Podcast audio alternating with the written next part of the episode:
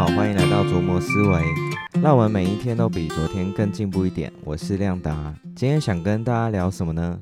今天想跟大家聊一聊一个很厉害的思考武器，叫做假说思考。那为什么想要聊这个？因为这个思考模式它真的很强大，尤其是在你面对的事情，它是有很多很多可能的选项，很混沌、很不确定的。比如像人生。我该从事什么样的工作？这种工作百百种，每一种都有机会让你赚到钱，每一种都有可能啊，在从事一段时间以后点燃你的热情。那假如你要创业的话，我该卖什么样的商品呢？我该卖什么样的服务呢？这种选项超多，做之前不太可能确定这样做会不会成功的，你就必须要用到假说思考。它能够让你快速的提出一个假设，然后去验证它，然后删除很多选项，然后再提出假设，让你一步一步越来越接近你所需要的答案。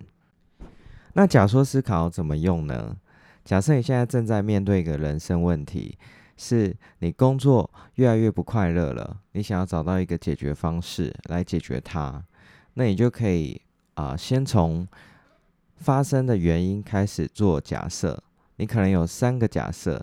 第一个可能是因为我跟公司的同事都没有很熟，我们都是点头之交，下班也不会一起再去呃喝酒聊天或者什么的，所以我工作变得很不快乐。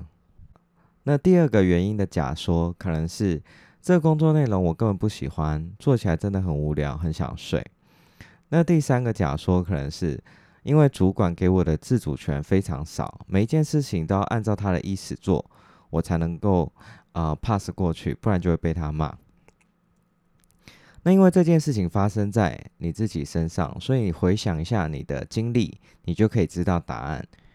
你想了一下，觉得应该不会是第一个，因为我一直都跟啊旧有的朋友都还有联络，所以老实说，在职场上跟啊，同事有没有熟到到变非常好的朋友？其实对我来讲，好像没有什么影响。那第二个，虽然在一开始对这个工作领域没有很有兴趣，但是随着时间过去，慢慢做出一点小心得，其实是觉得说还蛮有趣的，不会目前不会想要换工作领域。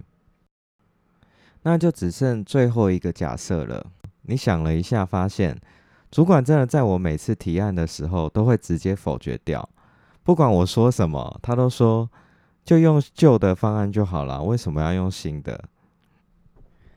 这个时候，你发现原来原因在这里。你发现自己对啊自主发挥的空间需求比较大，你是需要一个能够发挥创意的工作的那种人，你不希望自己的工作是死死板板的。那你发现了这件事以后，你知道真正原因了，你就可以再去做一些假设，比如说，主管他是对你才这样的吗？还是主管其实对每一个下属都这样呢？那你再去观察一下，如果你发现主管只有对你来这样才这样子，你可能就会也可以再做一些假设，比如说他对你的信任度不够。所以说你要怎么解决这个问题，就是要解决他对你的信任度。所以你的方法可能是，啊，先照他的方式把专案或者是工作都做得非常完美，然后过一阵子他信任你以后，可能就会给你比较大的空间让你去发挥。那如果你观察到他其实对每一个下属都这样呢？每个下属都完全完全照他的方式，然后不能有一点变动。那你就要去评估，你就要去再提出你的假说。第一个可能是有可能跟他沟通以后，他可以弹性放一点空间给你。那第二个假说可能是他完全没有办法沟通。那如果你后来有去做了一些尝试，发现。他真的没有办法沟通，那也就只剩两个选项了嘛？一个就是要调部门，一个就是要换公司。所以你经过这样一层一层提出假说，然后验证、删去，你最后就会得到一个你必须要去做的答案，因为后面有很多的理由支持你一定要这样做。